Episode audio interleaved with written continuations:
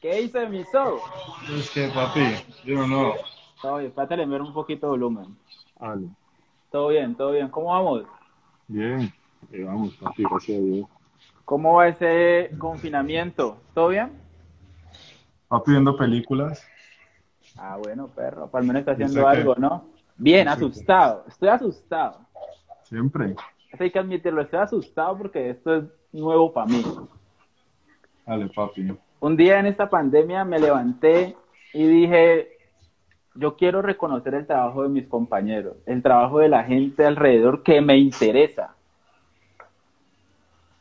Todo estaba planeado porque hay, hay unos muchachos de, de artes plásticas que ellos lo hacen, se llama perfiles plásticos. Ellos entrevistan a sus compañeros, a sus amigos y los montan a, a YouTube. Ya. Yo tenía todo eso plan- planeado, pero yo dije, bueno, yo no tengo cámara, no te- eh, tengo perfil de YouTube, no tengo editor, mi computadora está a punto de estallarse. Y pues digo, aprovechemos esta, esta red social. ¿Qué es Instagram? Eh, yo soy una persona que a mí me gusta mucho debatir el teatro, debatir lo que la gente hace. En algún momento eso se iba a llamar eh, debatamos, discutamos, pero pues yo siempre salgo perdiendo. Entonces dije, no, mejor conversemos, dialoguemos. Me gusta mucho esa palabra, dialogar.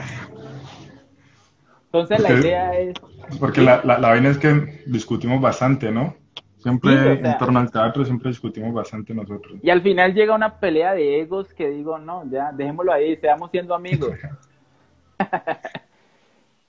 Entonces, la, la idea, Primero, muchas gracias por aceptar esta invitación. Eh, reconozco tu trabajo, reconozco que es muy bonito cuando te sentás a escribir, también es muy bonito cuando te sentás a dirigir, a actuar, pues ahí tenemos unas antibajos, bien, pero la idea es seguir mejorando, ¿no? Así es, papi. Entonces, pues empecemos. Pues yo soy Carlos Mario Villarreal Abadía, ¿vos quién sos? Bueno, yo soy Malcolm Yamal Ruiz. Ajá. Eh, bueno, hablo un poquito pues de, de la carrera como tal o, o cómo, cuál es la idea. Bueno, Malcolm es actor, director, dramaturgo, poeta, taciturno, vegetariano, no mentira, pero sí es, es actor, director, dramaturgo y docente, ¿no? Sí. Malcolm, ¿cómo encuentra eso de ser actor? Sea, ¿cómo se da cuenta o en qué momento Malcolm dice yo quiero, yo quiero actuar por esto, esto y esto? Ya, pues, ya que desde muy pequeño siempre he estado como, como moviéndome en el, en el arte. Eh, cuando estaba en la escuela recuerdo mucho que pertenecía como al grupo de danza, me gustaba mucho estar ahí, participar ahí. Eh, también en el grupo de música. Ya cuando estaba como en la adolescencia y, y cursando el colegio, me interesé como por la música. Entonces empecé a darle a la música también, a cantar, a rapear, me gustaba muchísimo. Eh, y a eso de mis 13 años, mm, hay una historia como alterna a eso, que es la historia de mi hermano, que tiene que ver mucho conmigo. Entonces él también le gustaba mucho lo que era el arte. Y a eso de los 13 años, 14 años que yo tenía, él me empieza a llevar y a, y a ser parte de los, de los, de los proyectos que él participaba, eh, de los cortometrajes, de las películas. Entonces yo iba con todo el gusto a trasnocharme, a ver a gente como Marlon Moreno, a actuar ahí en vivo, a aprender de él, como Jonales, eh, como mi propio hermano. Y desde los 13, 14 años me empiezo a interesar como por, por, por el tema de la actuación. Entonces, desde ahí empiezo a hacer como, casting para cortometrajes en la Autónoma, empiezo a hacer casting para cortometrajes que se hacían aquí en la ciudad de Cali. Eh, y así, poco a poco me iba moviendo hasta que llegó el punto o el momento en el que casteé para una producción eh, grande, nacional, que fue la película que dio a la música y pues gracias a Dios pude estar ahí. Entonces, a partir de esto, después de que sale que iba a la música, eh, de que pude participar en que iba a la música, perdón, eh, yo estaba estudiando en el SENA al mismo tiempo. No me da pena decirlo, el SENA es una muy buena opción para las personas que A veces que no, tienen el recurso o, no, quieren hacer un pregrado. Eso. Entonces, llega el punto en el que ya no me siento bien estudiando en SENA, quiero seguir por, el, por, el, por el camino de la actuación, por el camino del arte. Y decido dejar el SENA. A lo que decido dejar el SENA, eh, empiezo a buscar y encontré Bellas Artes. Compré mi PIN, presenté las pruebas y ahí pues empezó como a construirse también esta, esta carrera y esa relación de, de amistad que tenemos los dos, que empezó pues desde el primer semestre, ¿no? Bueno, Malco. eso es eh, como, como llegué ahí. Entendemos que empezaste mucho en el audiovisual. Sí. Sí, pero entonces, ¿dónde, dónde entra el teatro? Bueno, el teatro entra cuando, cuando entro a Bellas Artes como tal, ¿no? Cuando entro a ah, formarme, cuando entro a estudiar la licenciatura en artes escénicas. Sí. Eh, y aquí es donde conozco un poco más del teatro, que fue como me cayó apenas como anillo al dedo conocer el arte teatral, poder formarme eh, y poder experimentar otras cosas como, lo, como la escritura y la dirección.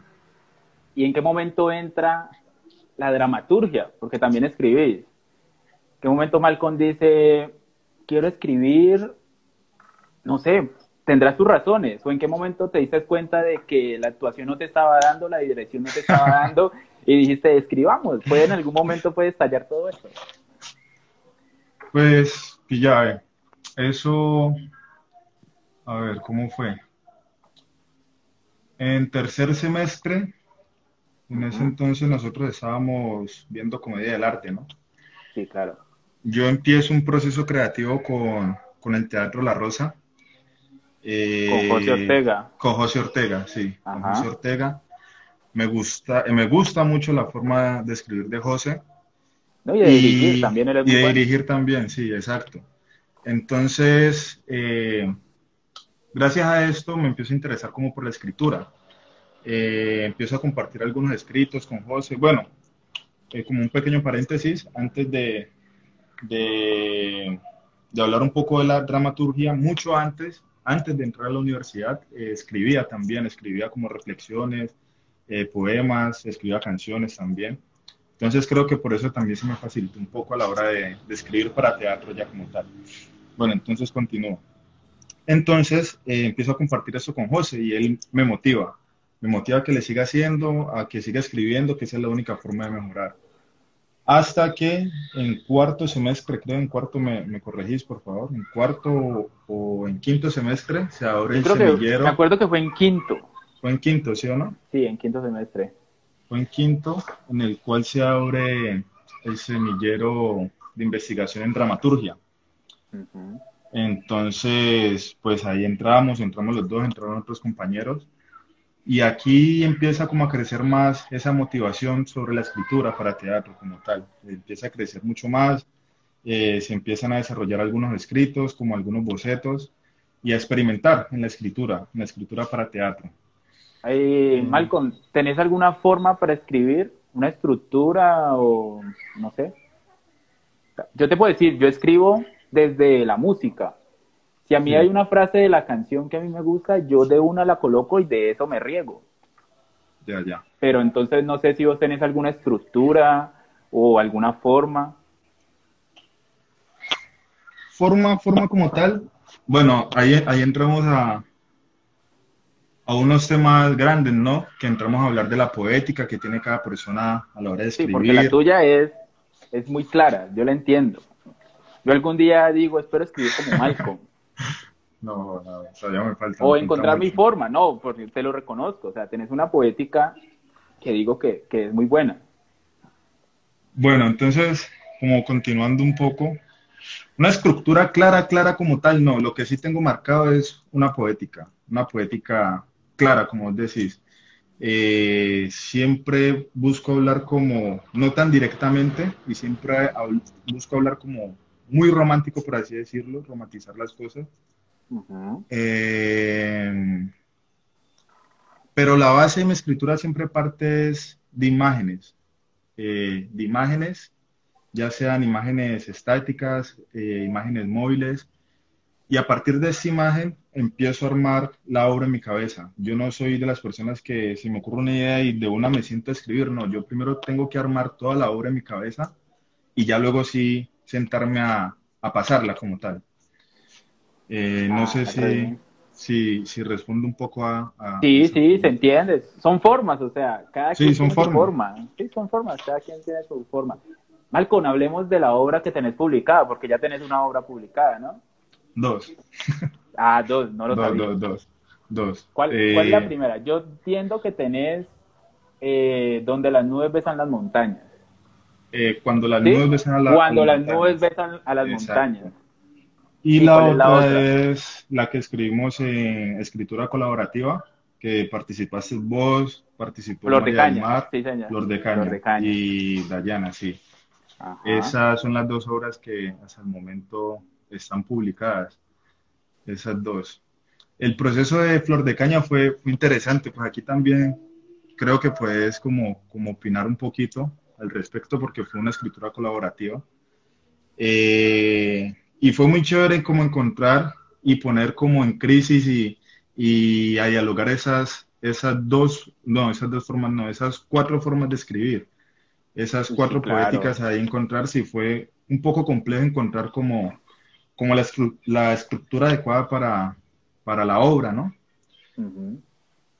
Entonces... No, y también la, eh, la, pelea de egos, o sea, porque pues yo escribía mi parte y llegar a unir todo eso y que después te digan, no, eso no va, o eso no va con la forma que estamos proponiendo y uno, uy, pero es que esa es la parte más interesante, considero yo, no sé. ¿Cómo fue esa pelea interna allí? Bueno, la, el proceso de Flor de Caña fue, fue chévere, fue interesante. Eh, recuerdo que nos dividimos fue por, por escenas, ¿no? Eh, cada uno se encargó de escribir dos escenas, no, empecemos de, cómo empezó todo el proceso. En el semillero nosotros empezamos como a discutir el tema de la memoria, ¿no? Empezamos a discutir el tema de la memoria. Sí, teníamos la memoria, la, memoria, colectiva, la memoria histórica, y lo que trabaja la maestra Ruth, ¿cómo se llama? ay, se me olvidó. De los mitos, ¿no? ¿Sí? Sí, algo, algo así, el, el, mitema. Nosotros escogemos, me acuerdo, que escogemos la, memoria, de la memoria, la memoria histórica, Y con base a eso nosotros eh, empezamos a, a buscar qué historias hay en el valle que aún no se han contado o que, o que aún no se conocen o que pueda ser interesante llevar al teatro, ¿no? Ajá. Eh, en eso encontramos... lo de los lo de los estos narcos, no recuerdo el nombre. Lo de los Rodríguez. Los Rodríguez también. Y me acuerdo eh, que un día yo llegué, yo estaba como muy interesado con eso, eso del hecho de los violadores y todas esas cosas, y en el Valle existe, hubo, sí, porque todavía está vivo. Este man de, no sé si puede decir nombres, pues digámoslo, Octavio Bermúdez.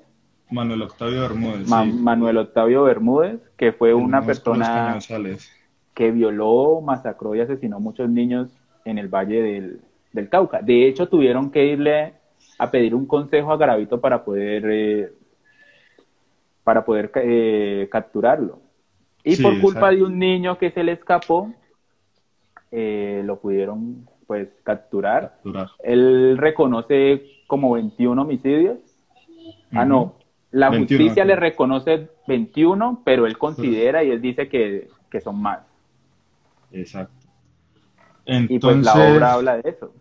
Sí, entonces ahí pues empieza este proceso creativo en el cual cada uno se, encarga de, de, escribir una escena de acuerdo a ese tema y luego poner a dialogar estas, estas escenas, poder armar una estructura clara, una poética que hable por los cuatro en la, en la obra como tal. Fue un poquito difícil, creo que tardó casi todo el semestre en, lograr construir esta, eh, la obra, en poder tenerla en su totalidad como tal. Pero ¿de verdad está en su totalidad? ¿Será? Puede que sí, puede que no, ¿no? sí, porque pues también hay que entender que vos, para tu tesis, vos hiciste una dramaturgia a la... una dramaturgia a la obra, entonces como que realmente una obra está terminada cuando ya el escritor deja de escribir. Yo leí el otro día en una obra de Pirandello que se llama Esta noche se improvisa, que él dice que la obra muere cuando el escritor deja de escribirla. Ya. ¿Ya? Y que de esa obra, no sé, eh, no recuerdo muy bien, entonces te, te digo, Pirandello escribe una obra que se llama Esta noche se, se improvisa, él allí propone toda una tesis donde habla del arte, donde habla de él y de las obras que monta, pero dice que la obra literaria muere cuando el, cuando el dramaturgo deja de escribirla. Y que uno como director ya es libre de todo el proceso creativo de la obra. Ya. ¿Ya? No sé, y que de la obra del escritor ya no se hable porque pues eso fue lo que montó el man en escribió en su obra, que lo que se debe hablar es de la obra que se monta y cómo se abordó. No sé, vos qué pensás de eso. Como yo lo digo siempre, matar al, matar al autor. Yo soy consciente que uno, tiene, que uno tiene que matar al autor, pero también digo en algunos momentos que uno tiene que reconocer el trabajo del autor. Pero hasta qué punto uno tiene que serle fiel al texto. Pues no sé, eso es una, Mira que es complejo, es complejo porque como autor de Flor de Caña, al momento de, utilizar la coautor, ¿no? No autor, sino coautor. Eh, al momento de utilizarla para la tesis, eh, me traicioné en muchas, muchos aspectos y muchas formas, porque precisamente eh, lo que se quería lograr con la tesis era buscar otra teatralidad, ¿no? Una teatralidad diferente a la que se había probado durante toda la formación. Entonces, en ese sentido, eh, sí me traicioné. Creo que la obra como tal ya está terminada. Lo que se hizo fue hacer una versión para que respondiera a las premisas del teatro de inmersión, por así decirlo. Eh, Malcolm, hablemos de Torre de Babel. Es una, es una obra que yo me cuestiono mucho. Y yo lo he hablado con gente externa porque primero son cuatro mujeres. Tres, son tres. Tres, son tres mujeres, tres. Yo me acuerdo que son tres mujeres hablando sobre el acoso, sobre el maltrato, y la escribe un hombre. ¿Cómo es eso? ¿Por qué no Malcolm llega y escribe una obra con cuatro manes hablando sobre el acoso, sobre el maltrato que vivimos nosotros que muy poco se habla. O no sé, ¿qué pasa allí? Mm. Bueno, con Torre de Babel. Con Torre de Babel el, proceso el proceso fue algo diferente, pero como, como ya te dije, siempre parto de imágenes, siempre armo la obra primero en la cabeza, luego la paso al papel y con Torre Babel lo que pasó fue, fue lo siguiente. Ya venía como, como indagando en el, en el tema de la discriminación racial. No, no abordando el tema de, del acoso hacia las mujeres, ni, ni, la discriminación de género, sino que estaba indagando el tema de, de la discriminación racial. Justo en ese momento cuando, cuando estaba como indagando eh, este tema, llega una maestra de México, Fernanda del Monte. Eh, Ajá, muy buena, de hecho. Muy buena, de hecho, muy buena dramaturga. Eh, y tomamos un taller, creo que vos también lo tomaste, ¿no? Tomamos un taller con, con ella acerca de cómo se construye una obra de teatro postdramática, como tal. Pero ¿qué es el hecho de ser postdramático? ese tema, otra conversación. Eso, eso es otra conversación ya mucho más profunda. entonces, eh, empezamos a indagar como, como, como ese tema, el hecho de construir una obra postdramática. Y yo empiezo a partir, como ya te dije, de imágenes móviles, imágenes eh, en movimiento. Le propongo un ejercicio a, unas personas que hacían parte del taller, que era como transgredir o agredir, no sé cómo se diría ahí, eh, algunos elementos personales eh, para ver qué generaba en mí, qué generaba en mí como, como dueño de esos elementos y qué generaba en mí para, para poderlo, para poder escribir. Mm, trayendo como un poquito el tema de la discriminación, ¿no? Porque considero que la discriminación también eh, es como agredir esas cosas o esos elementos propios de cada, de cada persona. Entonces, por eso decidí hacerlo. Creo que me estoy enrando un poquito ahí. Bueno. el caso es que, el caso es que empiezo a utilizar esos elementos y a utilizar lo que genera en mí, ver a las otras personas cómo utilizan esos elementos, cómo los agreden, eh, cómo juegan con ellos, cómo, cómo los utilizan, eh, dándoles un uso que no es adecuado, no sé, pues para mí, porque son mis elementos. Eh, y a partir de eso empiezo a escribir lo que me genera, a partir de esas imágenes que me están entregando las, las personas que, que, que están utilizando estos elementos, ¿ya? De ahí nace un monólogo nace un monólogo que va encaminado hacia, hacia lo que es la discriminación como tal. Eh, la discriminación racial que la he vivido mucho eh, aquí en Colombia, aquí en Cali, que se supone que es la segunda ciudad eh, con más afros en Latinoamérica. entonces a partir de eso empiezo a, escribir como estas inconformidades y nace un monólogo. Luego ese monólogo lo divido en tres personajes, en tres personajes porque quería que los tres personajes llevaran el mensaje claro, lo llevaran, llevaran ese mensaje claro y los tres personajes eran hombres, eran hombres, los tres personajes. Vea pues. Eh, la obra sigue creciendo, eh, siguen apareciendo diálogos. Eh, y en eso me llega digamos, algunas situaciones que han vivido mis hermanas, mi mamá, eh, sobre la discriminación que ellas han, vivido como, como, mujeres musulmanas, como mujeres musulmanas en, en Cali, Colombia, como tal, la discriminación que ellas han vivido. Entonces de ahí me surgió como la duda, bueno, ¿y por qué no cambiamos el sentido de la obra y hablamos un poco de esa discriminación que viven las mujeres de, de mi hogar? las mujeres de mi casa. Sigo escribiendo, como te digo, ya la obra está en mi cabeza, pero sigo plasmando en el papel esta idea. La, bueno, la obra ya estaba en su totalidad en el papel, pero empiezo a cambiar, empiezo a cambiar cosas cada que me surgen estas dudas. Luego cuando ya se cambia, otra vez me entra como, como, como una idea ahí y es por qué no expandirlo un poquito más, por qué no hablar mejor de esa discriminación que no solo viven las mujeres de mi casa, sino la discriminación y el acoso que viven las mujeres a diario en Cali, Colombia y en todo el mundo, por así decirlo. Y ahí fue que ya empieza a tomar otro sentido la obra.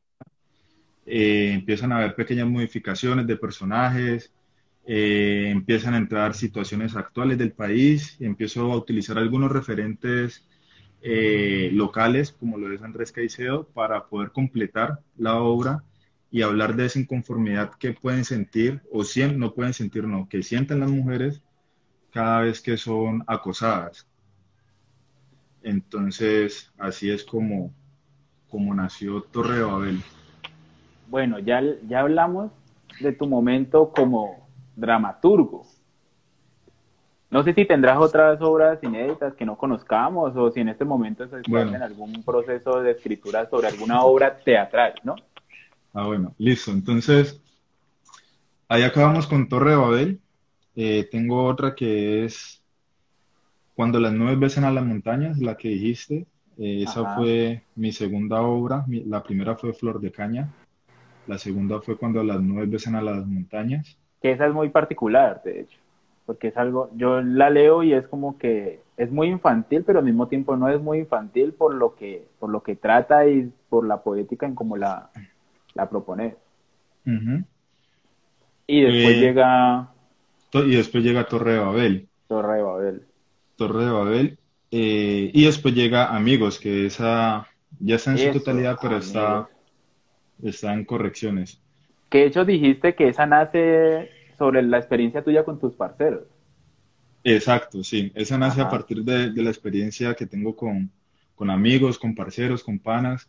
Eh, algo que, siempre ocurre al encontrarnos, siempre, que siempre nos encontramos. Entonces quería plasmar esta, estos encuentros bonitos que, que siempre hemos tenido y que a lo último siempre terminamos debatiendo de política. Entonces... No termina peleando con los amigos. Sí, entonces quería plasmar eso en, amigos y no sé si querés que cuente un poco el, proceso de, de, cuando las nubes besan a las montañas. No sé si... Usted es el protagonista de esta noche. Hágale. Listo. Cuando las nubes besan a las montañas, eh, nace, nace un día que me encuentro regresando de Montería de grabar un corto, un cortometraje. Venía regresando de Montería, venía en el avión. Era más o menos las, las que, seis de la tarde. Sí, en ese, momento en el, que, en el que el sol está cayendo y las nubes se ven súper bonito, ahí. En ese momento el avión iba pasando cerca de una montaña y una nube estaba así, o sea, estaba básicamente besando a la montaña, la nube estaba besando a la montaña. Entonces yo dije, ve, esa imagen está bonita. Como te digo, yo siempre parto de imágenes. Esa imagen está bonita, esa imagen está chévere y el nombre podría ser este, cuando las nubes besan a la montaña. Podría tratar del tema del amor. Empecé a eh, como a cuestionarme el amor como tal eh, y de ahí me empiezo a armar la, obra, empiezo a armar la obra. Regresé acá a Cali. Eh, a, la semana tuve que, ingresar a un estudio eh, que se llama cromáfono, creo que es, que, crea ahí, que queda ahí en 1060 o quedaba, no sé si, si sigue quedando ahí en 1060, con Gio.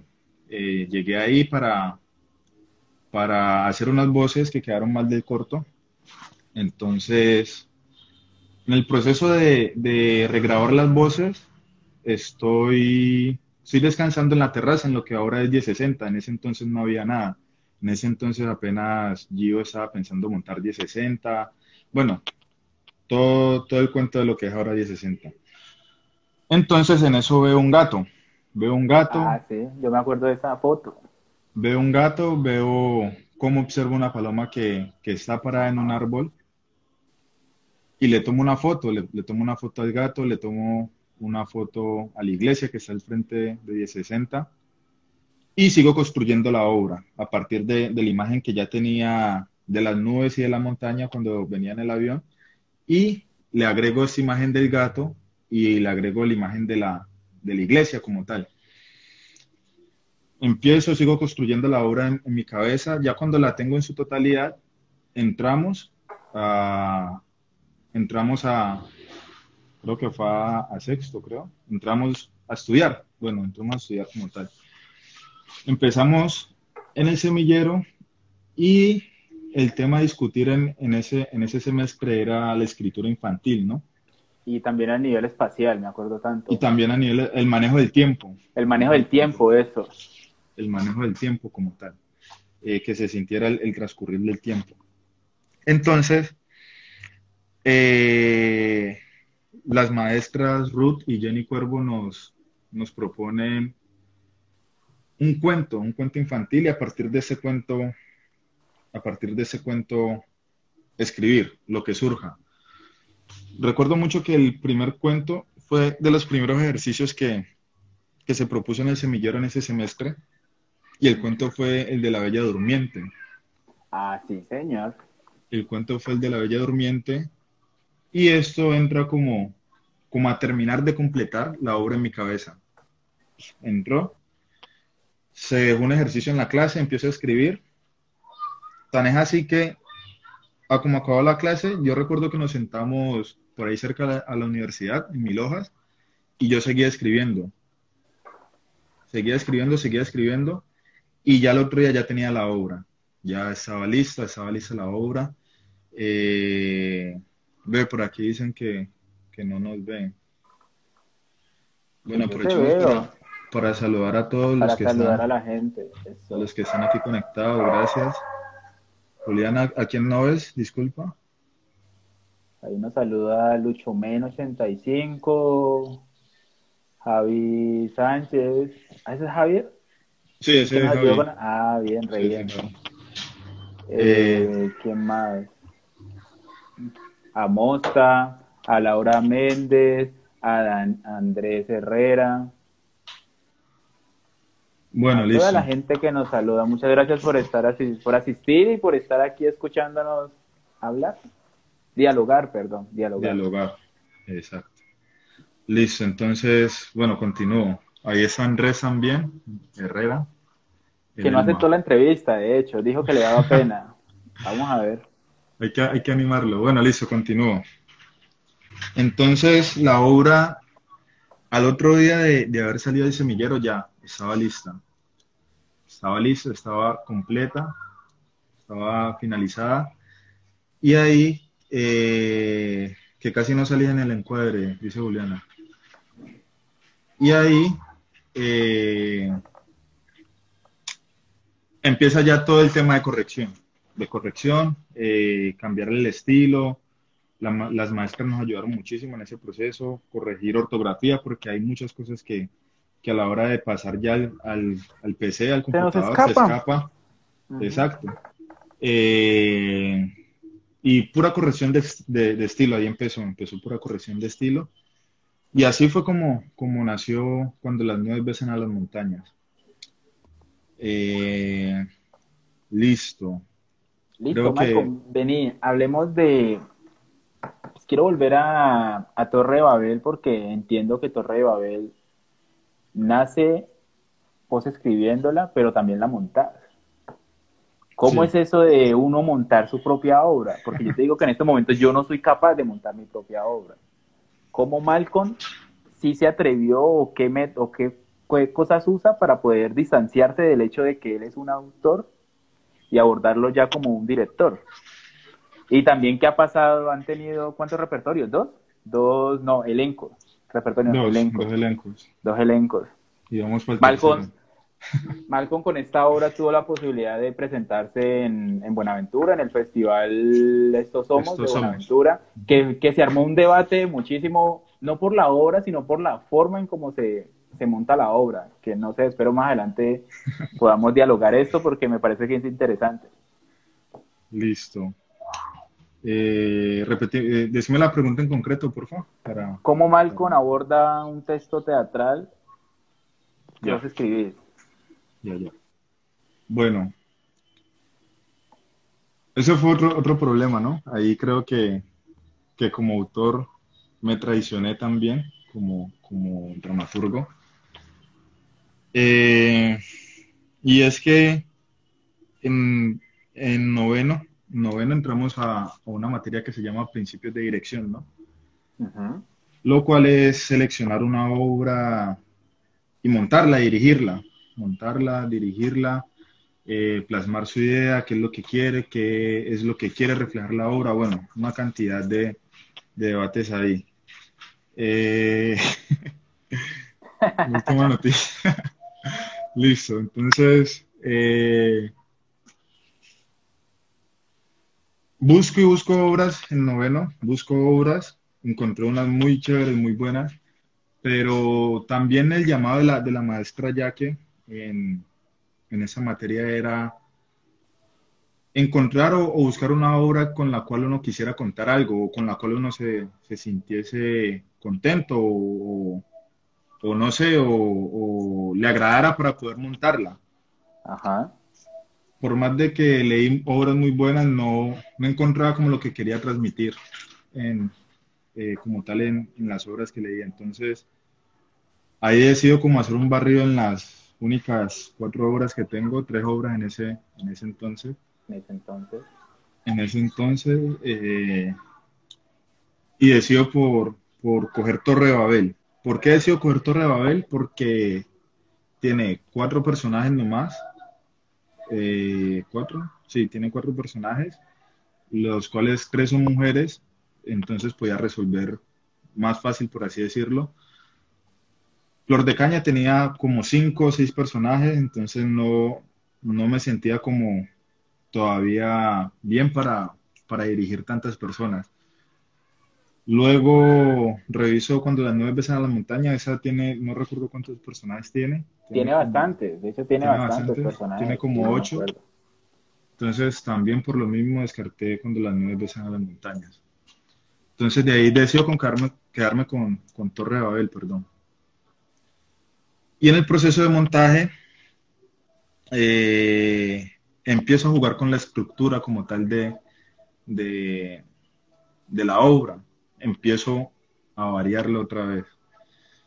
Y aquí nace una, una obra, eh, la cual ya es como la definitiva, la de Torre Babel. Eh, y nace, no sé, yo la llamo una obra de teatro postdramática, eh, que fue el objetivo como tal de, de, de, donde nació esta obra, ¿no?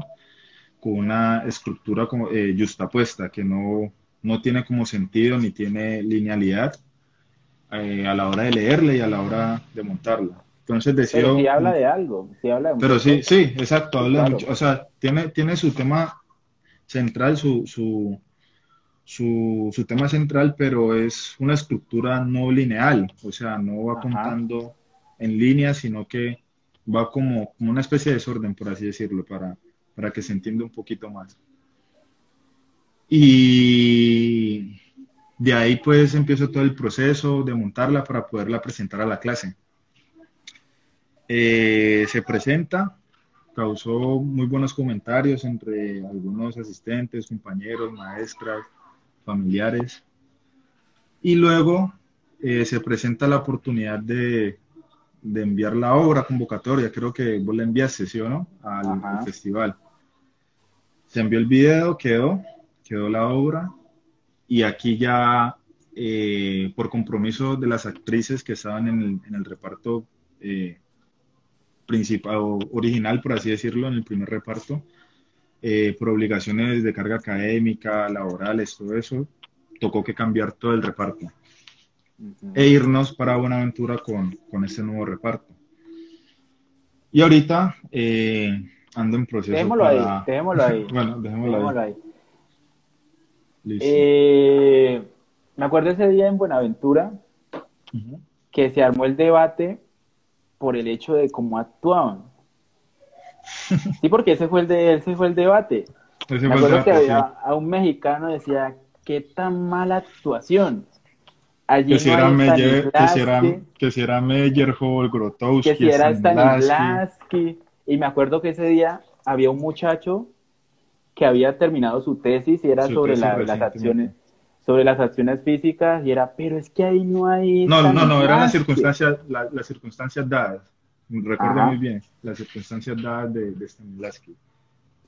Y entonces, porque es que todo, a mí lo que me da rabia, yo ese día tenía mucha rabia porque yo decía, ya, dejen descansar a ellos.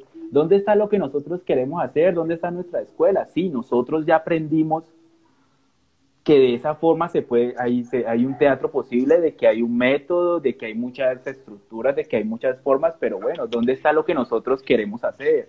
¿Dónde están nuestras formas de montar, nuestras formas de actuar? Porque todo lo tenemos que estar sustentando es que esto es Stanislavski, esto es Merriehol, o esto no lo hace, esto no se hace así porque Enrique Buenaventura no lo hace así. O sea, sí, uno les da las gracias a ellos porque ellos dejaron una gran teoría, pero yo siento que ya es deber de nosotros como ir reconfigurando esas teorías, eso sí, respetándolos, porque pues son las bases de lo que hoy se conoce como el teatro. Y, esa fue la pelea de ese día, me acuerdo tanto que hasta el mexicano decía, pero no se enojen, pero no se enojen. Y yo decía en mí, pero ya, déjenlos descansar, déjenlos vivir, ¿dónde está lo que nosotros pensamos, lo que nosotros queremos? La verdad, la verdad yo no, no estaba enojado, ese, ese día no, no, me, no me disgustó la crítica. Yo sí me enojé, me, me dio en el ego. Entonces, lo que sucedió este día es, bueno, ahí, ahí entró a hablar un poquito ya como, como actor también. Y es que para mí no, no, es, no existe una, una técnica, no existe una técnica correcta para acercarse a un personaje, no yo tomo lo que me sirva. Yo tomo de Stanislavski, yo tomo de Meyerhold, yo tomo de Grotowski, del que necesite lo tomo. Y lo que me funciona lo tomo y lo pongo en escena. Entonces, esto mismo quise hacer con la, a la hora de dirigir, a la hora de, de enfrentarme a Torre de Babel como, como director. Y si muy bien, pues vos conocés mi trabajo como, como director y como actor, siempre estoy buscando generar algo con el cuerpo, que el cuerpo transmita también, que no solo sea la palabra, sino que el cuerpo también, también pueda hablar desde, desde el movimiento como tal, ¿no? Desde el movimiento. Eh, en últimas, fue, fueron críticas eh, que aportan, sí, o que no aportan, pues, en tu caso como lo es, pero... Me da rabia. lo, que, lo que a mí me dejó satisfecho fue que las personas que no tenían nada que ver con el teatro, nada que ver con el teatro, les llegó el mensaje claro, fuerte y claro. Ya, que en últimas, que en últimas eso es lo importante. Ya nosotros nos formamos, ya ellos también se formaron. Eh, ya, ya ellos ya pasamos por la academia, ya ellos también pasaron por la academia. Ahorita lo que hay que hacer es llegar al espectador, llegar al público y no al público eh, teatrero, por así decirlo, sino al público que no pertenece a este gremio. Y eso es lo que importa y eso es lo que vale en última, ya, llegar a ese público. Sí, claro, porque es que, o sea, eso hay que admitirlo. Nosotros hacemos teatro para nosotros mismos, porque vaya uno a una sala, ¿qué es lo que uno ve? La misma gente de teatro. Y eso da como, como rabia porque uno como teatrero, uno como persona que hace teatro, uno es mal espectador. Porque uno no se disfruta la obra. Yo el otro día hablando con mi mamá, yo le decía, Carmen, a mí me gustaría volver a entrar al teatro y sentir esa sensación de que lo estoy disfrutando. Yo lo disfruto a mi manera, pero no es igual porque es que uno siempre está diciendo, uy, se equivocó, o uy, ¿cómo habrá hecho ese efecto con las luces? O uy, el texto. Pero uno realmente no se disfruta lo que está pasando. Y entonces yo respeto mucho a la gente que en estos momentos que hace teatro se lo disfruta, porque yo no me lo disfruto como espectador que, va a ver teatro. Como espectador yo sí me lo disfruto, me lo disfruto, pero también al, mismo tiempo estoy, estoy pendiente de, de, de eso que, que, decís. Yo soy de las personas que ahí mismo se abre el telón o, o salen los actores o se prende el foco. Lo primero que hago en todas las funciones, lo primero que hago siempre es el dispositivo de las luces, ver el dispositivo de las luces, ver qué luces tienen, cómo son organizadas, eh, qué colores hay, siempre es lo primero que hago. No sé, o sea, ya, ya es algo, es como, como un vicio, porque vos sabes que, que a mí también me, me, apasiona mucho el tema de, de, iluminar para teatro como tal. Iluminar para teatro. Eh... Malcolm, vos ahorita estabas hablando de, de, la forma en cómo vos abordar los personajes, ¿sí o qué? Sí. Eh, vos has tenido la oportunidad de experimentar eh, eh, personajes desde lo teatral, pero también personajes desde lo audiovisual. ¿Cómo, ¿Cómo te preparas vos? O sea, ¿cómo se prepara el actor y cómo empieza esa creación de personajes? Ya sé por sí, qué, sí. ¿Por qué? ya, ya, ya, porque ya sé por qué tienes veneno. Porque es que yo no creo, yo no creo en que uno como actor crea personajes, ¿no? El, personaje lo crea el dramaturgo, lo crea el guionista, bueno, eso, lo crea el... Pero pues uno lo que hace es darle una intención a los textos que uno coloca. Pero pues hay gente que, que dice, sí, yo creo el personaje. Eso es una discusión que, que podríamos abordar en otro, en otro momento y, sí, claro. Hay bastantes temas que, de los cuales nos podemos agarrar, ¿no? Para para, para quedarnos un buen rato hablando. Pero esa no es la idea. Bueno, el, el, la forma en como yo, yo construyo un personaje. Eh, no vamos a entrar en esa discusión de que si no, no, no, no, Dale, no, dale. Dejémoslo en como yo abordo un personaje. Sí, sí, claro. Voy a hablar, o sea, en, en el transcurso de que, de que voy hablando, de pronto me sale la, lo de construir el personaje porque pues es lo que no no no sí sí sí dale yo lo respeto yo mira te digo eh, hace poquito ayudé a alguien a, dirigir una, una obra y ella trataba, es ella, ¿no? Trataba sobre esas cosas y pues eso me llegó a cambiar un poco la forma de pensar de la forma de, de que uno construye un personaje. Pero eso ya lo dialogamos después, o sea, sí puedes tratarlo, hablarlo normal, porque pues yo también lo entiendo y yo también he dicho, yo creé este personaje desde esta forma, sino que eso es un rollo que se me metió hace poquito. Sí, hace poquito no, no, yo con eso como desde, desde, que desde octavo, creo, desde séptimo, que empezamos el año del pensamiento como tal. Ajá. Listo, entonces, la forma en como, en como yo abordo un personaje eh, es diferente en cuanto a lo teatral y es diferente en cuanto al audiovisual. ¿Por qué? Voy a decir algo que pueda que, que, cause controversia entre las personas que me están viendo. No, eso es lo bonito. O, entre, lo, entre, lo, que, entre, lo, que, entre las personas que vean el, la repetición del envío, puede ser. Como actor, yo creo que, que en teatro se construye un personaje, se crea un personaje. Y la forma en la que yo abordo en el teatro los personajes es desde, empiezo desde adentro, desde adentro hacia afuera. Empiezo a construir lo que, lo que muchas personas llaman la psicología, cómo él piensa o por qué él dice ese texto, eh, por qué está pasando esto en la escena, por qué esta acción dentro de la escena que la marca el texto como tal.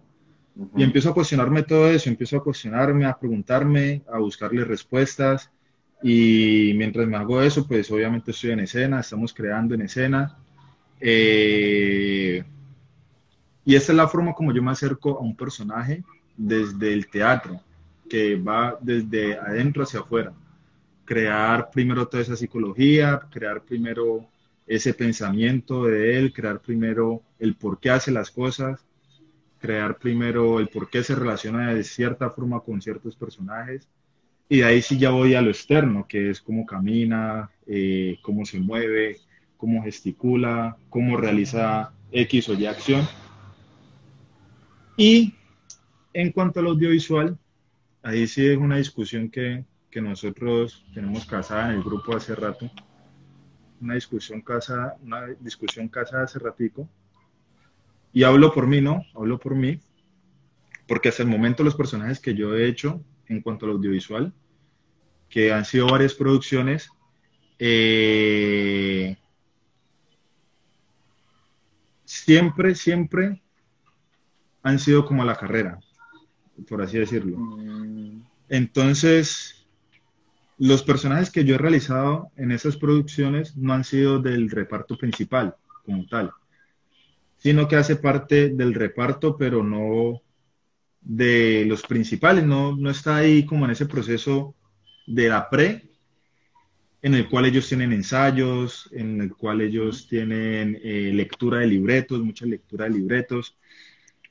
Nunca he estado en ese proceso porque no, no, los personajes no han sido parte de este, de este reparto principal.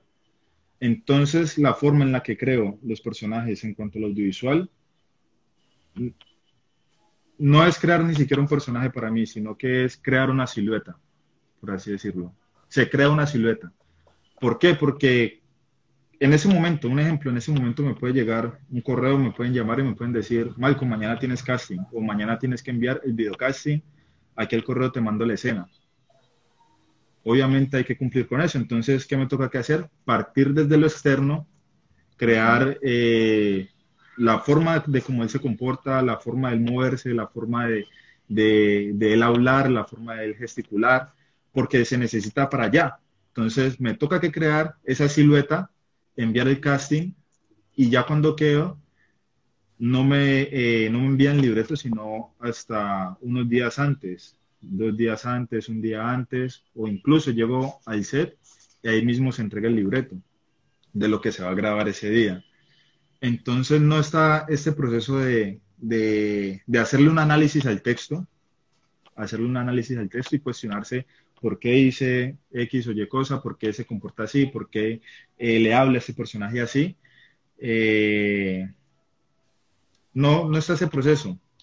Aunque se hace de una forma rápida también para, para poder crear estas, para poder crear esta silueta. Se hace de una forma rápida, pero no se hace de una forma que yo considero eh, sea la adecuada. ¿Ya? Por ejemplo, allí eh, Juliana dice crear eh, o comprender. Hay algo, me, me, José me dice por aquí, complementa, exacto.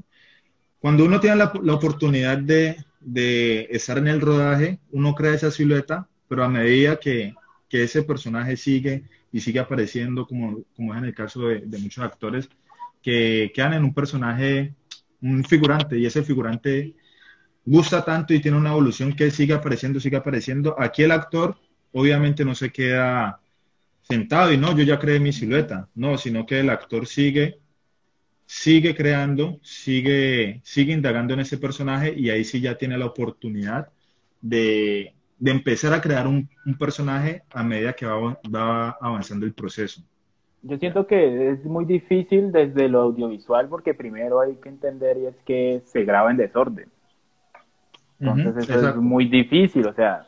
Pero no, o sea, no es tan complicado, no, no es complicado, no es complicado porque, porque a pesar de que se graba en desorden, el comportamiento del personaje eh, siempre va a ser el mismo.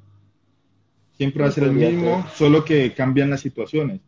entonces, en X o Y situación se comporta de cierta forma, eh, perdón, en en esa, en esta situación, va a ser esto, pero ya tenés una idea clara de lo que el personaje ha hecho en otras, en otras situaciones. Entonces, con base a esto, vos te puedes desarrollar y vos puedes continuar la creación de tu personaje a medida que vas grabando. Bueno, Mal, con una reflexión pequeña allí que nos quieras dar sobre lo que pasa del teatro hoy en día, porque se ha venido hablando mucho de lo que es el teatro virtual realmente eso es teatro, yo, lo, yo no lo considero teatro, pero pues entonces no sé, ¿cuál es tu reflexión sobre ese teatro que estamos haciendo hoy en día? Bueno, ahí también podemos entrar como, como en, una, en un choque, ¿no? Ajá. Porque, bueno, partamos del hecho de que, de que el teatro es un acontecimiento, ¿cierto? El teatro es un acontecimiento en el cual eh, hay un actante y hay un espectador. Bueno, como para bajar un poco los términos, hay, una, hay alguien que realiza una acción y hay alguien que observa esa acción. Eso es teatro, ¿no? El actuante, el actor. El actuante, el actor o el actante y el espectador. Que a este encuentro, como lo define Duati, el convivio teatral, ¿no? Que es el convivio, el hecho de compartir, de dar y recibir, ¿no?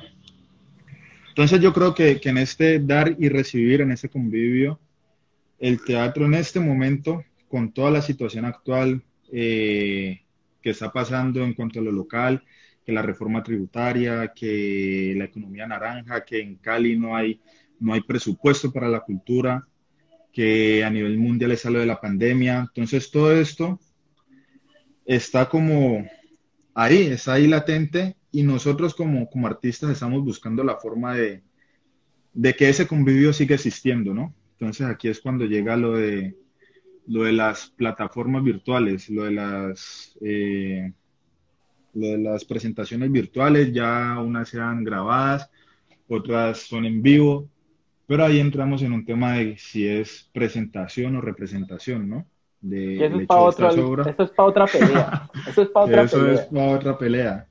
Eh, que si está bien o mal, no soy quien para, para entrar a, a, a decir eso o para decir si está bien o si está mal. Opinión.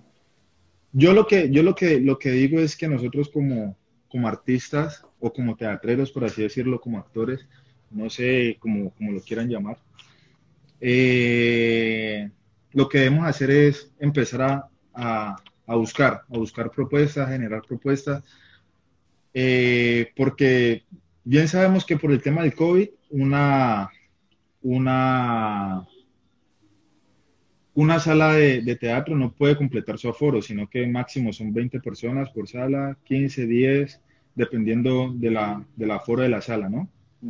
Y sabemos muy bien que, que una sala de teatro no se sostiene con, con las 20 personas que quieren ir a teatro y quieren ver las obras o quieren colaborar y, y mucho menos van a ver las, las, los artistas, los grupos de teatro.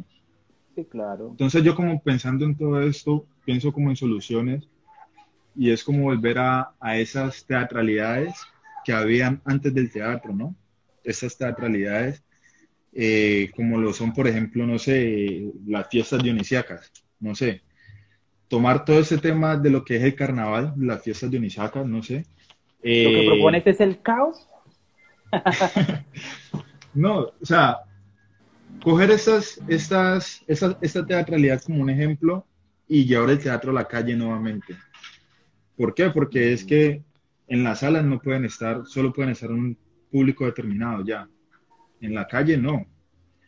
O mejor aún, el COVID en el, en el mío no existe. Entonces, ¿por qué no llevar el teatro a una estación del mío o a un bus del mío, ya que el COVID no, no existe en el, en el, en el mío? claro. ¿Ya? Vemos cómo eso se llena, vemos cómo eso está saturado de personas eh, y no restringen la entrada, sino que sigue funcionando normal. Pero las salas de teatro sí tienen que cumplir con un aforo determinado por todo, por todo el tema del COVID. Entonces lo que yo planteo es como, como buscar esas, esas teatralidades que habían antes del teatro y ver cuáles pueden, pueden ser las adecuadas para, para que el teatro pueda seguir existiendo con, con todo este tema de la pandemia. Por ahí Mateo dice que, que ahora Dubati habla del tecnovivio. Yo, lo, yo no sé si es jodiendo, pero yo había escuchado ese término, no sé si lo había dicho él. Ah, tocará investigarlo. Sí, sí, sí, no ahorita se habla mucho de eso, pero no, no, lo, no lo he investigado muy bien, no lo he leído muy bien, entonces ahí no, no podría entrar a, hablar en detalle del debatir. a debatir el tecnovivio. Malcolm, eh, ¿estás haciendo casting o ya lo hiciste? Estoy haciendo para casting. Torre Babel. Para Torre Babel para Vamos, pues, quiero seguir la obra pues, con, todo, con todo el tema que, que se está viviendo y ahorita más con todo este tema de la pandemia y que ha aumentado el acoso, el acoso hacia las mujeres. El acoso hacia las mujeres, entonces tengo pensado retomarlo. Vamos a ver cómo, cómo, cómo nos va, cómo, cómo resulta todo ese proceso de casting y ahora mal con el proceso para escribir para audiovisual. ¿Cómo es eso? Porque por ahí me llegó el pajarito aquí que estás, eh, estás en una, estás haciendo la preproducción de, tu primer corto. ¿Cómo es eso? ¿De dónde nace? Bueno, algo ¿Por qué?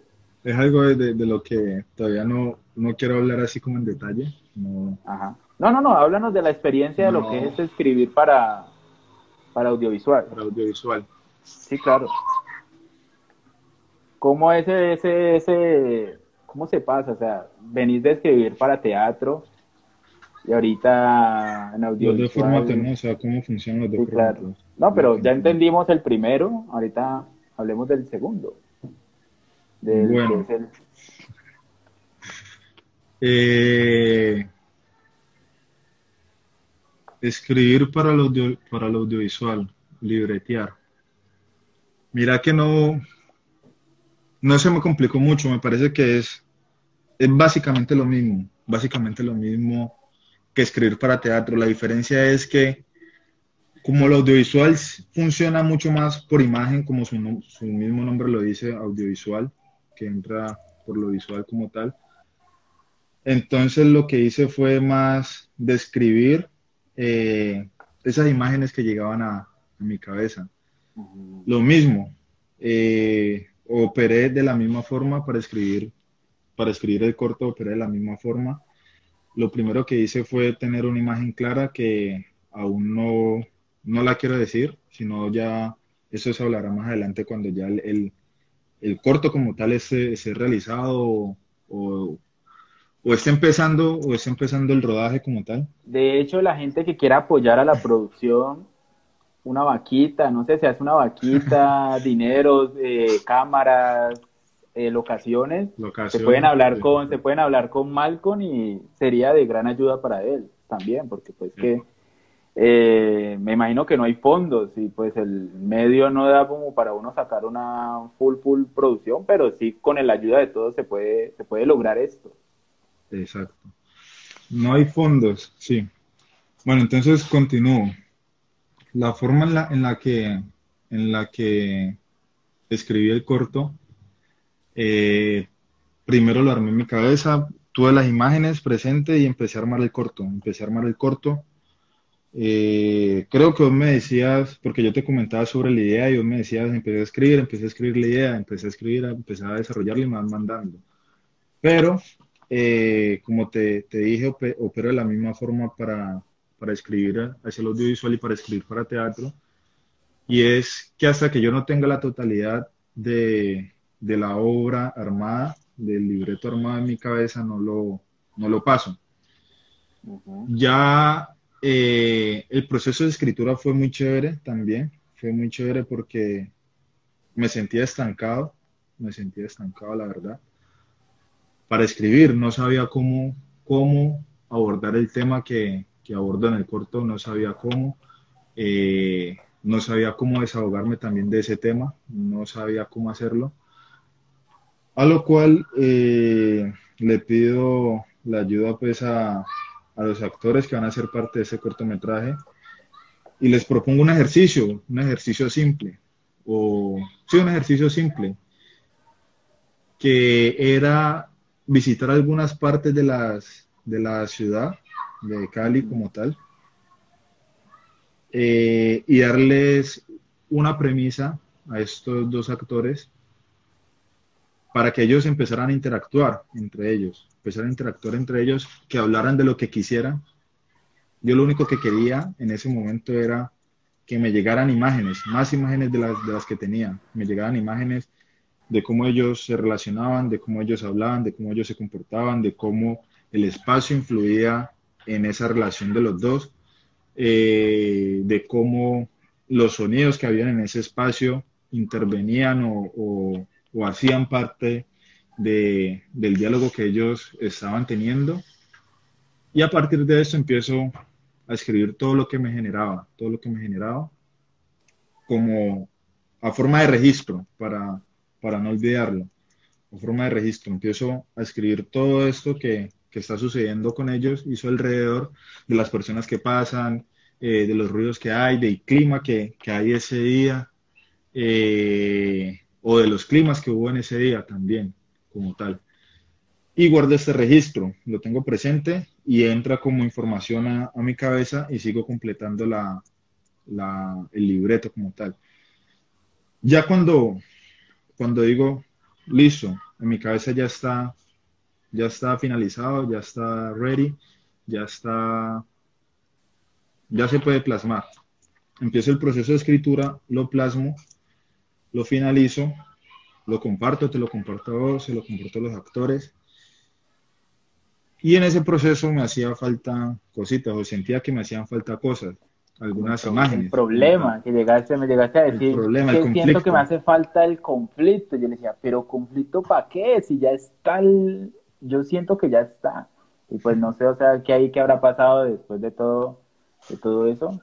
Yo tuve la oportunidad de leer el guion, de hecho a mí me gusta, hay unas imágenes muy bonitas. Siento que la historia es coherente. Te comenté, te hice unos comentarios sobre los personajes al final, que me dijiste que, eso se organiza ya más en el eh, en los ensayos, pero entonces siento que se que se cumple. Exacto. Entonces ya empiezo a organizar el, el corto, el libreto, el libreto como tal y le agrego unas imágenes que, que siento que complementan esta idea eh, que está plasmada en el corto y el, de lo que quiero hablar. Eh, al ya hacer esto, y pues con la conversación que tuvimos, digo, listo, ya el corto está, el libreto ya está, entonces ahorita empecemos la preproducción para, para empezarlo a realizar, para empezarlo ya a, a plasmar, a, realizar como tal. Y ahí pues está, ¿no? y ahí está, ahí estamos en el proceso pues la gente de... Que, la gente que lo quiera ayudar, que ayude el proyecto, es un proyecto muy bonito, eh, son bienvenidos. Ya miramos ahí cómo es lo de los patrocinios, toda la vuelta, pero la idea es que apoyemos el talento local porque considero que sí hay talento. Entonces, yo creo que más, más adelante estaremos ya pues tocando todo el tema de, de las colaboraciones, de quienes quieran entrar a... La famosa, hay una plataforma que se llama la famosa, la famosa Baki. La Baki. Sí, podría. Sí. Podría ser, sí, exacto. Pasamos el sombrero, plum, plum. Pasar el sombrero, sí, también funciona muchísimo. Entonces ese, ese es como el proceso en el que me encuentro ahorita, en el que me encuentro ahorita como tal, de poder finalizar, de poder terminar la preproducción de, de este cortometraje y poder empezar el rodaje como tal. Empezar el rodaje que hay, hay un equipo humano muy bueno, muy chévere, muy bonito, un equipo humano talentoso, me parece talentoso y creo que va a haber un resultado muy, muy bonito, muy, muy chévere. Sí, se puede lograr. Eh, para Malcolm, Malcolm, recomendaciones eh, que nos quieras dar, eh, espérate. Eh, la obra de teatro que más te gusta, ¿cuál es? Que hayas visto, ¿no? Que hayas visto. Ah, que haya visto. Sí, leído, eso ya es otra cosa. Me pone un conflicto. Mm, que haya visto, que haya visto. Uf, ya, ya, recordé una. Bueno, creo que va a ser un top 3, no sé. Hágalo, dale. Un top 3. Eh, la tercera, la tercera, la tercera, en el tercer lugar, está Labio Liebre de Teatro Petra. De Teatro Muy Petra, buena. sí, señor. Muy buena, Teatro Petra. Eh, la segunda también es de Teatro Petra, que esa, esa nos pegamos el viaje para Bogotá, cuando estallan las paredes. Cuando estallan las paredes, sí, señor. Bueno, hagamos un top 4, hagamos un top 4. Dale, Hagamos ahí vas, en la, ahí vas en la 3. Voy en la, en la tercera. Eh, ¿cuál es la otra? ¿Cuál es la otra? La otra, también del Teatro Petra, que Yo no estoy loca. Es una obra brutal. No la vi, no la vi. Una No la he obra visto. brutal. Yo no estoy loca, la tenés que ver.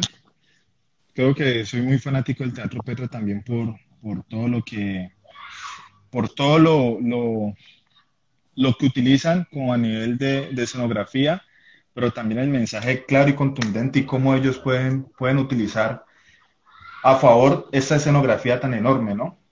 Sí, claro, uno no sabe si Eh, reír o llorar. Exacto. Eh, y la primera, la primera que esa obra, esa obra sí, o sea, fue una obra la cual yo de principio a fin lloré, lloré y lloré y lloré, y salí de esa obra y seguía llorando, y pasaron los días y seguía llorando por esa obra, porque me confrontó mucho, o sea, esa obra me confrontó mucho, me, me, me chocó, me chocó, me confrontó mucho. Y fue el percusionista, el percusionista de, de Gorciedu, eh, un actor De, de. De Guinea, Guinea Ecuato- no, Ecuatorial. Guinea Ecuatorial, señor. Esta obra me impactó muchísimo y lloré de principio a fin y como te digo, pasaban los días eh, y seguía llorando porque me confrontó, me confrontó el hecho de, de el ser afro, el, hecho de ser negro en ese, en ese país o en el mundo como tal, con todo lo que pasa, con toda la discriminación racial que hay en todo el mundo, que hay en Colombia, que hay en Estados Unidos, que hay en Europa, bueno, infinidades de, de partes del mundo. Esta, esa está en en el puesto número uno, el percusionista. Películas, Malcolm. Películas. Solo dos, dame dos. Solo difícil también, muy difícil. Difícil. Te voy a hacer un top 3. Hágale. No, un, un top 3. Top 3. Mm, top 3. No, un top 4. Hagamos un top 4 también. Películas. Eh, la cuarta es Sorry to Bother You, en el cual está Late, eh, la, Lactate o Lactate como actor principal, que es el que hace del Judas Negro, de Black Judas. Ajá. Y que hace. Eh, Sorry to Bother You. Esa es como mi cuarta. Porque me gusta cómo, cómo, cómo afrontan como las, las diferentes realidades y cómo tocan estos temas de, de la explotación laboral también ahí en esa película, ¿no? Recomendadísima para las personas que no lo vean, pues si quieran me escriben por el interno y me preguntan el nombre de nuevo. Sorry to de hecho, de hecho en tu perfil hubo una temporada que Sí, no, por tiempo no. películas. Por tiempo no, no pude seguirla recomendando y, y ya borré el, el, la, las historias destacadas en, en las que estaban. Eh, Número 3, número 3, está, está, uf, está difícil. Número 3 está Shorter Island o la isla siniestra. Buenísima. ¿Es paciente o no es paciente? La gran pregunta. Esa es una pregunta difícil. La isla siniestra, también pues, me gusta muchísimo por, por cómo juegan con la realidad y con el tiempo, ¿no? Cómo juegan con la realidad ahí. Es muy buena.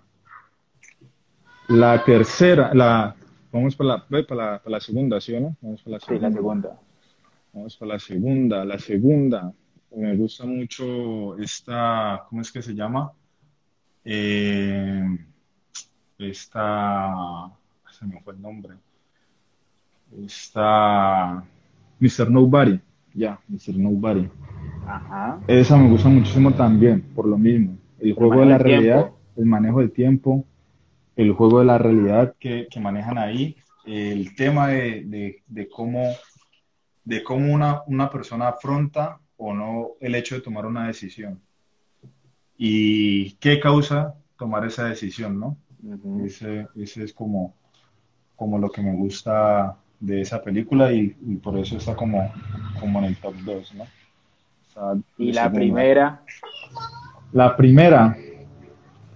Aquí tengo una, conflicto, un conflicto, porque la primera, bueno, voy a decir la primera, la que para mí es la primera, la primerísima, y, doy dos más de ñapa.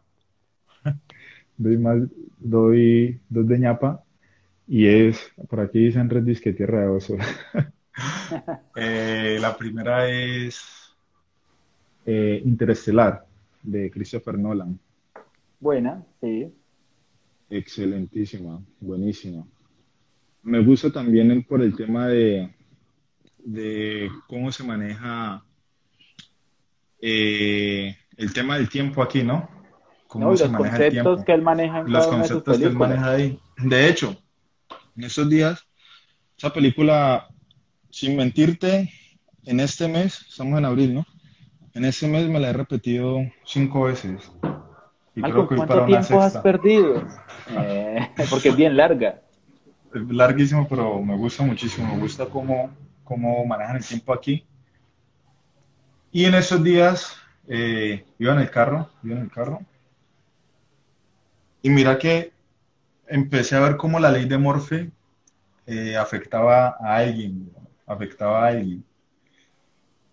Y a partir de eso, creo que ya voy a sacar una, una obra, voy a escribir una obra a partir de, de eso. Pues hablando como un poquito de la ley de Morphy que, que se toca en Interestelar. Las otras dos, la ñapita, la ñapa, también son de, de Nolan, que es Inception, el origen. También el tema del tiempo como, como se toca ahí es brutal, es buenísimo. Y la otra es Tenet, de Christopher Nolan también, ¿no? Que es con John David Washington que me gusta cómo, cómo él aborda el tiempo aquí también. En, esas tres películas él aborda el tiempo de una forma diferente. Aborda el tiempo de una forma diferente y es interesante ver cómo, cómo, cómo se juega eso ahí, ¿no? ¿En algún momento se merece el Oscar? ¿Quién? ¿Nolan? Sí. sí. digo que sí. Bueno, vamos a ver qué pasa. Eh, Malcolm, para ya ir cerrando, eh, ¿Por qué la gente tendría que conocer tu trabajo? ¿Por qué la gente debería conocer mi trabajo? Una pregunta difícil, difícil. Porque ahí ya siento yo que entraría como una, en una cuestión de ego, ¿no? entra en una cuestión de ego. Mm, conocer el trabajo en cuanto a la actoral, dirección o, dramaturgia. No, no, no. Porque yo ah, digo. Por ahí Andrés dice que ya se lo ganó con, con Interestelar el Oscar. No lo sabía. Tampoco. Yo digo que deberíamos conocer el trabajo de Malcolm primero porque se mueve desde lo actoral. Ya Malcolm a uno le pone un personaje desde lo audiovisual, el paseo puede ser. que de hecho están grabando ya a las seis. a las seis, eso, eso es un debate bien interesante porque es que nosotros como colombianos siempre nos, nos ponen como, ajá, la comedia maluca, jajaja, solo es para risa, solo es para risa, y es respetable porque es cine. ¿Sí Pero es que el man encontró una forma de hacer cine, y es una forma que se vende y el man está viviendo de eso. Ya, nosotros ya desde este lado, desde más desde lo, desde lo intelectual, es que eso no es cine, es que pues, ahí para. Yo respeto mucho las películas del paseo porque siento que al man le dan plata y el man con cada película que saca le da para producir la otra. Y el sí, ¿sabes qué lo que pasa con el, con el paseo? está entreteniendo. el paseo entra a lo que trabajamos con comedia del arte. ¿Te acuerdas que son los personajes típicos o los personajes, el arquetipo como tal, el arquetipo? Y en el paseo encontramos los personajes tipos o los arquetipos del colombiano como tal. Entonces, eso es lo que yo considero que es el éxito de, del paseo, que ya uno entra como en la discusión de si gusta, de si nos gusta o no. Es diferente. Es diferente. bueno, Andrés dice que aprenda a leer porque no lo ganó con interés. Ah, no, sí, ya, ya. Ya, ya, ya. lo ganó. Que si no lo ganó, si no lo ganó creo que la única película, creo que la única película de él que tiene Oscar es la de cuando gana el con Batman, el Caballero de la Noche. El Caballero de la Noche, sí. Que, pero no lo gana el, el actor de parto, este. Ajá, lo gana él, que hecho muy bueno. Fue, fue, pues, ya. Fue muy en paz descanse.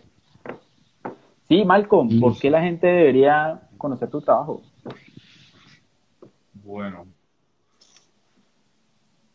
Eh, no, no sé. O sea, yo considero que se debe conocer el trabajo mío desde lo actoral, desde lo audiovisual, desde la dirección, desde la dramaturgia, porque siempre, siempre, siempre me estoy cuestionando, siempre me estoy cuestionando como un personaje, no sé, eh, en, el, en el caso actoral siempre me cuestiono cómo ese personaje entra a participar o cómo ese personaje podría, podría generar algo positivo dentro de la serie y positivo me refiero a que aporte a la serie ya sea siendo malo o, siendo bueno.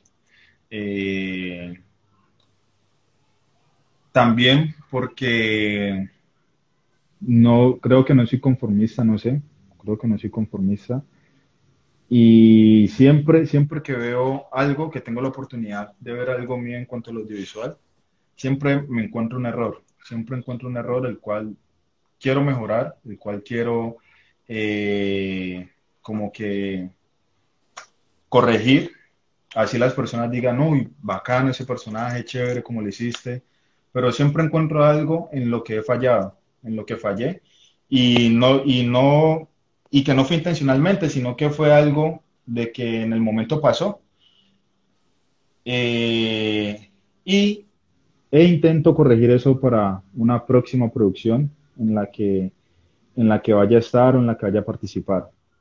En cuanto a la dirección, en este momento eh, tengo una discusión como casada conmigo, conmigo, conmigo mismo, y es si abordar el teatro de inmersión, si atreverme a dirigir el teatro de inmersión o si atreverme a dirigir un teatro convencional. Entonces, más que atreverte sea, yo ya no lo dirigiste. Sí, ya pero. te atreviste. Va, en el proceso de remontaje pueden cambiar muchas, muchas cosas. Entonces, eso es lo que me estoy pensando. Ah, eh, eso en cuanto a la dirección, en cuanto a la dramaturgia. En cuanto a la dramaturgia, siempre estoy indagando nuevas formas de, de, de, poder llegar como, como a esa musa que llama mucho, mucho la gente, a esa musa o esa inspiración para poder escribir. Entonces siempre busco nuevas formas, siempre busco nuevas formas de, de generar imágenes en mí para poder escribir. Entonces creo que básicamente por eso las personas deberían de conocer mi trabajo porque, porque siempre estoy buscando moverme en un campo amplio desde la actuación, desde la dirección y desde la dramaturgia y no quedarme solo con lo ya aprendido, sino también buscar esa incomodidad en mí para poder generar otras cosas. Claro, y porque siempre entras proponiendo algo. Exacto no llegas diciendo qué tengo que hacer, sino que te proponen lo que tenés que hacer, pero también propones tu punto de vista, que siento que es muy valioso porque uno como actor, uno no es un títere. ¿Ya? Exacto. Uno también entra en un proceso creativo con eso y puede que salgan cosas buenas. Sí. Eh, Malcolm, te agradezco mucho por este, por aceptarme esta nueva idea. Esto es un emprendimiento. Esperamos que algún día nos dé, esperamos que algún día podamos entrar a, rifar algo. ¿Qué producciones se vienen para Malcolm? ¿Proyectos nuevos? Proyectos nuevos. Por ahora solo estamos con Torre de Babel y con el corto. Mm. Ya. ¿Y en alguno que actúas? En alguno que actúe, no. Por el momento no. Esperando. Ah, a ver. ¿Qué sale? A ver qué sale. Ah, Carlos Mario quiere dirigir por ahí. Algún día, algún día. Estoy en un debate muy serio por acá en Palmira por el gremio. Estoy ahí, espero algún, espero poder encontrar con alguien de acá de Palmira para debatirlo, darme traques y después salir llorando porque no llegué a nada. Entonces esperemos algún día. Malcolm, gracias por aceptar esta invitación que yo le llamo diálogos me parece que es muy bonito.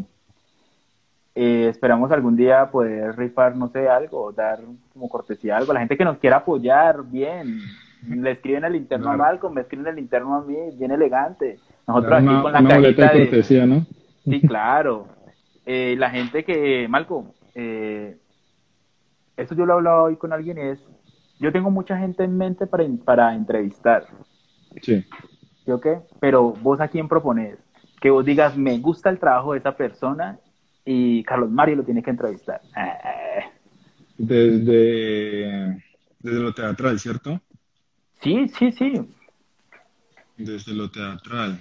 O desde lo mm. que a vos te parezca interesante. Ya, eso sí, respetando, que el, que el emprendimiento que la persona tenga sea respetando al otro ser humano, ¿no? Pues, claro. Mira que, pues, hablando como un poquito de lo, recordando un poquito lo que hablamos al, principio, yo propondría a, José Luis Ortega, el Teatro La Rosa, mm. hablar como, como el proceso de creación de, que él lleva en ese teatro, porque es, una, es muy particular, ¿no? La forma, la forma de, crear y, y, de él acercarse al teatro.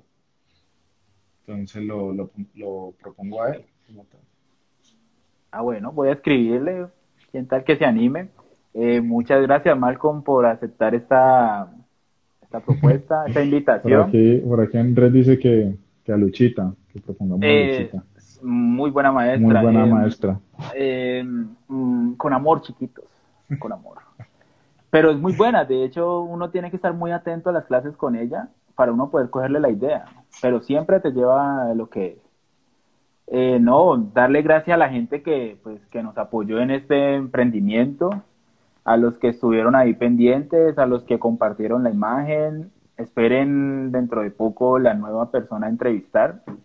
Vamos a ver ahí quién acepta la invitación, porque pues que nadie se atreve a discutir, nadie se atreve a hablar. Qué miedo eso. Andrés también lo que podríamos, lo que se podría hacer también es empezar a coger estos temas que quedaron así en el aire el día de hoy y también discutirlos, ¿no? Sí, claro, claro. Por ejemplo, el otro día, eh, ayer estaba leyendo un documento donde la persona plantea y dice que toda, la, toda improvisación es teatro. Imagínate. toda, toda, improvisación, que cuando uno improvisa, uno está haciendo teatro. No sé, es una. ahí entramos en otro tema porque yo tengo, tengo la improvisación en un, en un concepto diferente, ¿no? Sí, claro. planteando. No, no, no, yo no lo planteo. No, no, bueno, a lo que plantea el documento. A lo que plantea el documento. Bueno, puede ser. ¿Qué tal? No sé, Malcolm, te agradezco, gracias. Dentro de poquito te va a llegar el obsequio a tu casa. Eh, pueden seguir a Malcolm. que no sea nada que tenga con carne, ¿no? No, no, no, yo eso, no, no, no. Una manillita que yo hago. Una manillita es que me enseñó por allá como en cuarto. Sí, claro, Uf, es bien caro yo. Pueden seguir a Malcolm en sus redes sociales, Malcolm junto con Malcolm, Liana, Andrés, Natalia. Tenemos un grupo de teatro que se hace llamar La Gente con Talento. Somos actores, directores, dramaturgos, docentes y sobre todo somos amigos que nos queremos mucho, nos arreamos la madre, peleamos, pero siempre estamos ahí para crear, para dialogar y para debatir lo que conocemos como teatro, ¿no? Así es. Entonces, gracias. gracias a vos por la, por la invitación. La verdad también estaba como, como asustado, tenía miedo, pero ya no, como dice. tenía miedo, pero ya no, no mentira. Entonces, gracias, gracias por la invitación, papi, y, para eso estamos. Para crecer, para seguir creciendo como artistas, seguir cuestionándonos, seguir eh, creando, seguir eh, problematizando el teatro como tal, el teatro caleño, el teatro colombiano, y poder llegar lejos con la gente con talento, que es, que es el grupo que, que, tenemos. Nuestro proyecto, sí, claro. Que es nuestro proyecto. La gente con talento lo pueden seguir también. Ahí está. Así aparece en Instagram, la gente con talento. Y gracias, gracias a la gente que nos apoyó allí, estando allí, con los comentarios y los esperamos ¿qué? La próxima semana, no sé. A la misma hora, en el mismo canal. Y no sé, salgan a marchar. Sí, hay que salir a marchar, papi. es verdad. Pues. Chao, Malcolm. Todo bien, pa.